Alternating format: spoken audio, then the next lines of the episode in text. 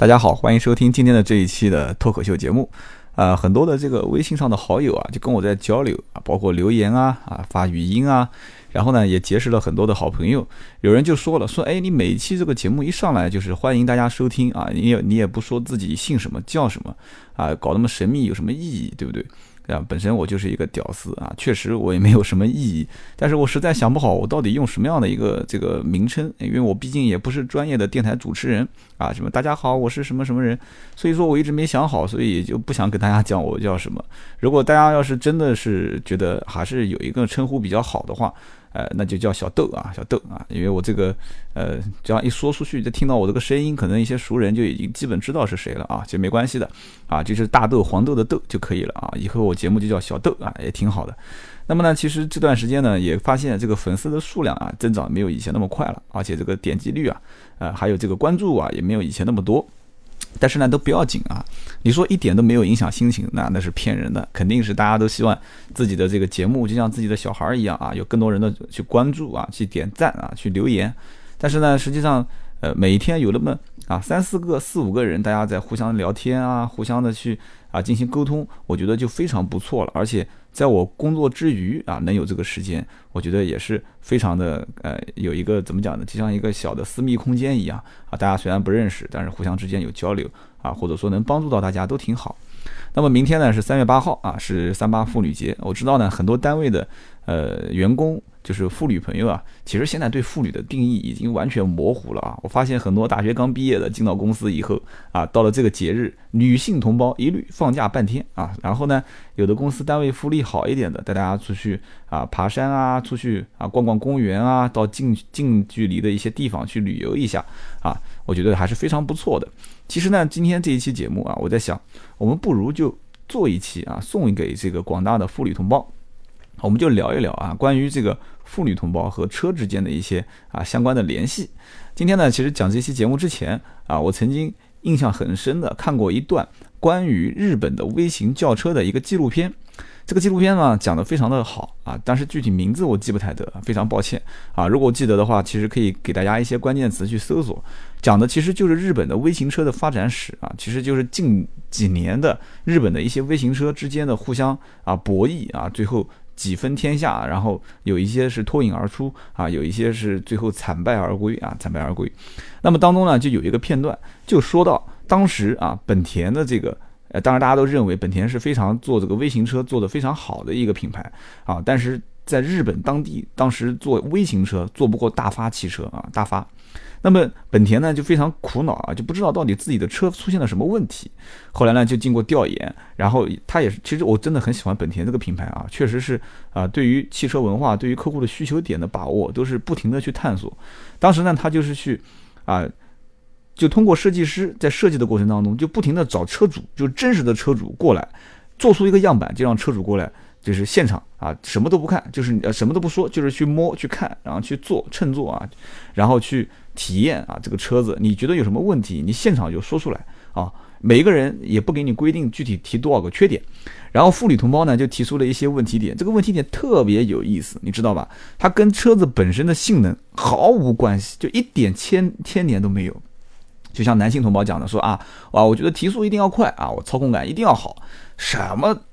关系都没有啊，提的都是说，哎，我觉得我买个菜，但是呢，你这个车上没有这个可以挂挂塑料袋的地方，哎，你要加一个大扣啊。啊，我觉得这个这个这个，我带小孩儿，对吧？小孩儿的话，这个安全座椅卡扣啊，是不是位置你是应该设置的更安全一些啊？包括安全带的这个这个松紧程度，当然了，有的小朋友的那个更高级一些的，它是。啊，儿童座椅就自带这个安全带的啊，然后呢，有的就是讲说啊，我家里面孩子比较多，你后排的这个座椅能不能更平整一些啊？平整一些，小孩在上面啊乘坐的时候更舒适。啊，有的人就讲了说，你的你的这个后备箱里面能不能加一个就是防潮垫？因为有的时候买的一些东西都是比较啊潮湿的，所以你盖板打开之后，底下能不能带一个塑料的这个这个储物盒？所以你看啊，所有的一些女性同胞看车的角度和男性同胞都完全不一样。所以当时本田的这款车型后来在不停的修正、修正、再修正之后。然后第一版的方案已经完全面目全非啊！设计师当时认为我自己设计的这款车，应该来讲女性同胞过来挑毛病只会挑一点点啊，没想到包括什么外形啦，包括里面内饰颜色的搭配，完全不符合女性同胞的一种就是观点。当然了，他也不可能单独抽一两个人过来，抽了很多的一些女性同胞过来，采取他们的这个意见的呃样本，然后进行筛选。然后这是一件事情，就所以说女性啊跟男性之间啊，对于车辆的美观审美观点完全不一样。那么第二件事情是什么呢？就是说也是在日本，好像我记得应该当时纪录片里面讲的就是讲大发的这个 4S 店啊，就是销售销应该叫车行，不能叫 4S 店。这个车行很有特色，所以我到现在为止我都一直主张啊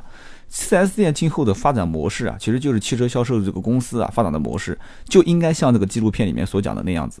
它这个。它这个销售的车行里面啊，整个大厅很大，大概五六百个平方。在日本，你要知道，其实这么大面积已经是非常大了。它寸土寸金啊，啊，在这个销售大厅里面，一辆展车都没有。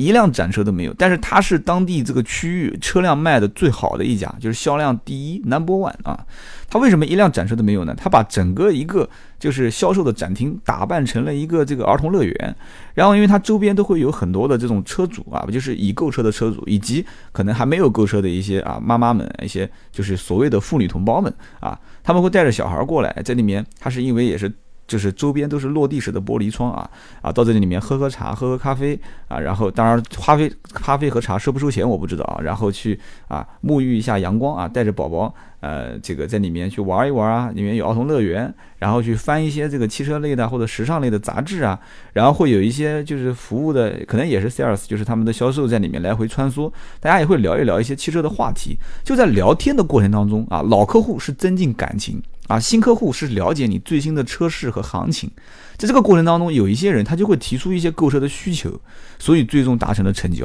其实你想想看，这种经营模式是不是也会是，也许啊，也会是中国将来的一种汽车 4S 店啊，或者是汽车经营经营思路的一个方向和拓展。我说一句不好听的话啊，现在国内的 4S 店是越来越大，越来越气派。然后这个商业化的气息也是未来越来越浓啊！每一个客户一进到这个展厅里面，铺天盖地都是什么啊？总经理推荐车型、促销车型，直降九万啊！你买车我送油，然后这个那个的全是促销。但是人进到展厅之后，实际上第一种感觉就是淡定啊，一定要淡定，而且。就是特别是一些女性同志过来购车，就明显发现，因为她的专业能力不强，所以她会带上好友啊，带上一些好朋友，或者第一次呢只是试探性的、弱微微的跟你问几个问题，然后你总是劝她说：“哎，要不我们坐下来喝杯茶吧？”哎，算了算了，我下次再来，我跟我老公一起来啊，这是单个过来的。如果是跟朋友一起来的，也是很谨慎，都是朋友说话，自己买车的人是不说话的。但是你在想，其实作为卖方来讲的话，他在这个展厅里面已经设计出很多的一些。啊，所谓的这个让客户眼前一亮的啊啊，非常有新意的一些啊，非常能啊表现我真心诚意的一些促销的手段。但是客户来讲的话，进到展厅想到第一件事情就是你要挣我的钱啊，你是用促销这个幌子啊来让我去。提升我的对你车辆的吸引力啊，就是说我我的注意力要在你这个位置，然后完了之后你再想去怎么挣我的钱，你没有只有错买的没有错卖的，你是绝对不会亏的。哪怕老板讲这台车我让九万，已经亏了两万块钱了，没人信，不会有人信。那么相反啊，如果说我们啊真的有一家老板啊，真胆子很大，说把整个展厅的车辆全部清空。全部清空，然后把它做成一个啊咖啡厅，然后后面是作为一个啊音乐演奏厅啊，全天啊每个定点时间招一些这个很高雅的啊舞蹈啊，或者是小提琴演奏啊，哎，然后再把一些这个呃车辆。我清到后场，然后做一个玻璃玻璃的这个透明空工位和车间，你可以看到后面的一些车辆在来回穿梭啊，进行维修啊、质检啊啊，甚至你可以做一些相关的，我不敢说是表演啊，就像这种呃，就像有，其实说实话，如果你能把一个维修的整个流程做成一个录像送给客户的话，很多客户还是愿意回家去欣赏的啊。就是说，如果真的是一些老的技师，这个手法很娴熟，我们看过，确实是很享受。那么客户在。你的店里面啊，品质咖啡，看看这个娱乐娱乐的杂志、时尚的杂志，然后你可以办一些小型的 party 或者是聚会，这个时候大家在一起沟通，甚至是带着小孩在里面玩，这个过程当中，你实际上无时无刻也在体验你的品牌文化，也有可能在这个过程当中有一些客户也能产生成交，你说对不对？即使没有的话，你还有网络嘛？现在都在做 DCC 的网络营销。所以说，女性同志在购车的过程当中，很多的因素啊是。老板们啊，就是在卖车的过程当中，老板们是捕捉不到的一些信息。大家都可能都在想说，哎呀，这车子只要价格合适，越来越便宜，肯定会有人买的。其实错了，很多的一些车主，包括这个女性车主，他都把这个授权，就比方就比方说啊，经常会听到一句话，说，哎，我们家买辆车吧，买一辆车给老婆，你你你来开。老婆经常会讲一句话，说：“哎呀，这个车子嘛，你自己带我看看好就行了。”但是实际真正你如如果认为这句话是真的啊，你自己去看看好以后，把钥匙丢给他，你会发现你完全错了。所以我们也会遇到好多这种车主啊，白天倒不是不是很多啊，就会遇到一些这种车主，白天过来啊，非常兴奋的过来提了一辆车啊，这辆车实际上是他自己本身特别喜欢的，然后呢，跟他老婆打电话说：“车子我看好了，行不行？行，我就定了。”，老婆说：“你自己看到办吧。”啊。他把车子订回去，订完之后开回去之后，老婆看到以后啊，大发雷霆啊，又是颜色不对啦，又是这个配置不对啦，又是怎么这个车这么丑啊，就找一堆一堆的原因啊。然后大家以后经常出去开车的过程中，夫妻之间产生一些小摩擦啊，比方说这个车子我当时讲嘛不好什么样的，哎，女人有的时候反悔你是可以允许的，但是这个钱已经刷了，对吧？车子也买回来了。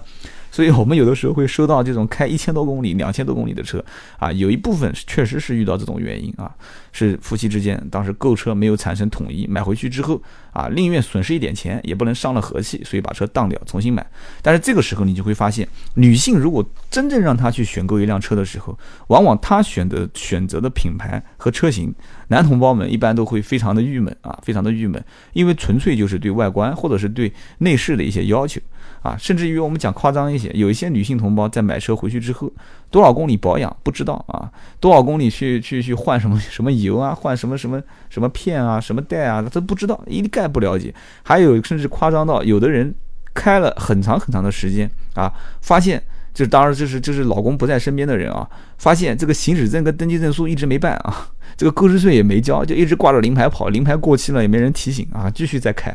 但是这些事情呢，其实大家不是讲说笑话女性同胞，一定要去理解它啊，不是笑话她，一定要理解她。就是女性同胞们在购车的和用车的过程当中，它是趋于感性化的。我们换句话讲，就是说我讲的可能还不是单身的女性啊，就是已经成为一个家庭啊。因为我们今天讲的是妇女同胞嘛，她们其实在更多的一些情况下是有一定的依赖性。比方说这个车辆我丢给你了，拿着车子上路去开，她其实人就依赖于这辆车。但是车子到了家停好之后，将来包括保养维修，实际上她也不会是是车子依赖于我，而是更多的是想让这个车依赖于我老公啊。老公你说是怎么办就怎么办。所以经常有一些这个。呃，比较干大事业的一些男性啊，他就会跟老婆讲说，没关系，尽管开，只要你的车辆上面不跳故障码啊，那个黄颜色的小灯泡不亮，你就永远不要找我，你拿着开就行了啊。哪一天你的这个仪表台上面这个黄灯亮了，你就跟我讲啊。所以他就去开，所以没办法，有的车子配置高一点啊，它会显示叮咚啊，这个车要保养了，或者刹车片要换了啊，或者这个轮胎溃气了。但是呢，有些车子配置比较低的啊，有的时候经常会出现啊，开了一两万公里啊，甚至一万多公里一直没保养，老公也忘了，老婆也没说。啊，就一直开，甚至于我们还听说过有的是买回来到了三万四万公里的时候，一次保养都没有啊。问老婆怎么回事，老婆说还要保养，什么保养啊？车子买回来不就是加汽油开的吗？啊啊，就包括这种什么第一次保养、首年保养不能超过一年，不能超过一万公里的，太多太多了，就全部超出之后。首保这个免费的首保卡没用上的，就是过期作废的太多太多，所以说今天我们讲这个女性同胞去用车，其实呢有些女性就不服气，说那我对车子很懂啊，而且我对车子呢很专业，我也很喜欢车。其实真的，你听我讲讲完这一期，你去打开啊，今天如果还有幸在晚上十二点之前听到我这期节目的人，你打开汽车之家啊，包括什么易车啊、爱卡啊，你去看一看，所有的主流的汽车网站啊。今天如果我猜的没有错的话啊，都没有和妇女有关的主题。你不信你看呢？今天绝对是跟妇女毫无关系啊。其实我觉得啊，真的要想今后在市场上面去啊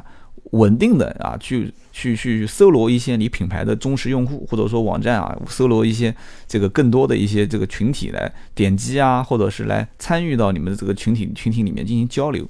我觉得汽车的这个这个行业这个品牌。并不是完完全全是大老爷们儿的一个一个一个一个一个聚集地，就像我这个节目这几天已经有很多的一些女性的听众啊，明显能发现，他说，哎，不错，挺好的啊，想跟你交流一下。所以说，你看，连汽车之家啊、爱卡、太平洋啊，包括这些易车啊，主流的汽车网站，明明知道明天是三八妇女节，他今天他也不出相关的专题啊。其实很简单嘛，你就出一个什么妇女同胞必备的几款车型啊，妇女同胞啊买车最多的几款车型啊，上牌率女性车主最多的几款车型啊，女性驾车的一些注意事项啊，你都可以做个专题嘛，对吧？大家看一看啊，甚至于老公在看的时候说，哎，老婆过来看看啊，今天讲了一期这个这个女性驾驶的注意事。事项啊，我觉得挺适合你的，其实这都是可以的嘛。所以说，其实，在整个一个汽车行业里面啊，包括在中国对于汽车用车啊，包括这个买车的一些文化方面，汽车的这个主要的群体是以大老爷们儿为主啊，女同性同志为辅的这个现象，我觉得将来应该是会改变啊，包括。很多人都认为说啊，女性同胞买车子嘛，这个车子就不能太凶狠啊，就是包括动力不能太凶狠，外形也不能太凶狠，哎，然后内饰呢一定要啊卡哇伊一点啊，一定要有点粉色啊，或者说要怎样？我告诉你又错了，好多的妇女同胞去选车的时候，这选车的眼光比爷们儿还爷们儿。我跟你讲，我已经遇到过不止一次了啊，包括选宝马，老公讲说，哎呀，算了，买一个宝马的三幺八，配置低一点的。当然，我们前提条件讲好的是这家人不缺钱啊。女性讲说，我不要啊，我起步就是三二五，你不要再跟我讲了，再跟我讲，我妈喊你买 M 三。老公讲说，你要那么大的排量和动力干嘛？啊哎，我就喜欢开快车，哎，我觉得我开车，别人老是压我的队，老是穿我，老是就是跟我跟我跟我来回穿，我觉得不爽啊，我要能把它甩开啊，这是原话啊，这是女性同胞的原话。那么也有些人讲了，说这个这个这个女性同胞嘛，这个内饰肯定要跟可爱一点的啊，对吧？要怎样的？错了，我跟你讲，好多女性同胞买车啊，就喜欢黑色内饰。啊，就喜欢带碳纤维，他也不懂那是什么，反正好看啊，就喜欢这个啊，座椅运动化一些的，然后坐上去以后，这个支撑性很好。女性同胞不喜欢软绵绵的座椅啊，真的。而且你还发现啊，其实我们讲不讲女性啊，包括身材比较矮小的一些人，一些车主，他反而喜欢开 SUV。啊，这我们分析过啊，这是叫做有安全感嘛，就是叫做啊同位互补啊，因为他的身材比较小，我开玩笑啊，所以他买一个就是身材比较大个儿一点的啊，站在这个坐在驾驶座上面可以俯视群雄的这种车型。所以说，女性同胞在买车的时候，如果说啊，你像我啊，本身是做这个汽车行业的，其实你如果抓不准这个女性的心理啊，在跟她谈的过程中，你认为她就是要价格啊，就是要这个车辆更卡哇伊一些，更啊偏女性化一些，其实错了。你真的跟他去聊天。很多的女性，因为她经济本身就已经独立了嘛，对吧？有的人买车不需要干爹给钱啊，不需要自己亲爹给钱，我自己就能买得起嘛。所以在选车的时候，他自己就会有主张，而且在社会上面有一定阅历啊，在考虑到他可能将来还会啊，你别别不相信，还会有一些商务接待啊，还会有一些这个跟同行之间的一些出去的洽谈啊、交流啊。他对于车辆的要求可能很多的，他还是要一定的动力啊、一定的外形、一定的商业化、商务化啊，在最后兼顾一些家庭。其实家庭这一块对于女性来讲，其实也不是讲它放在永远是放在第一位的一个关键性指标。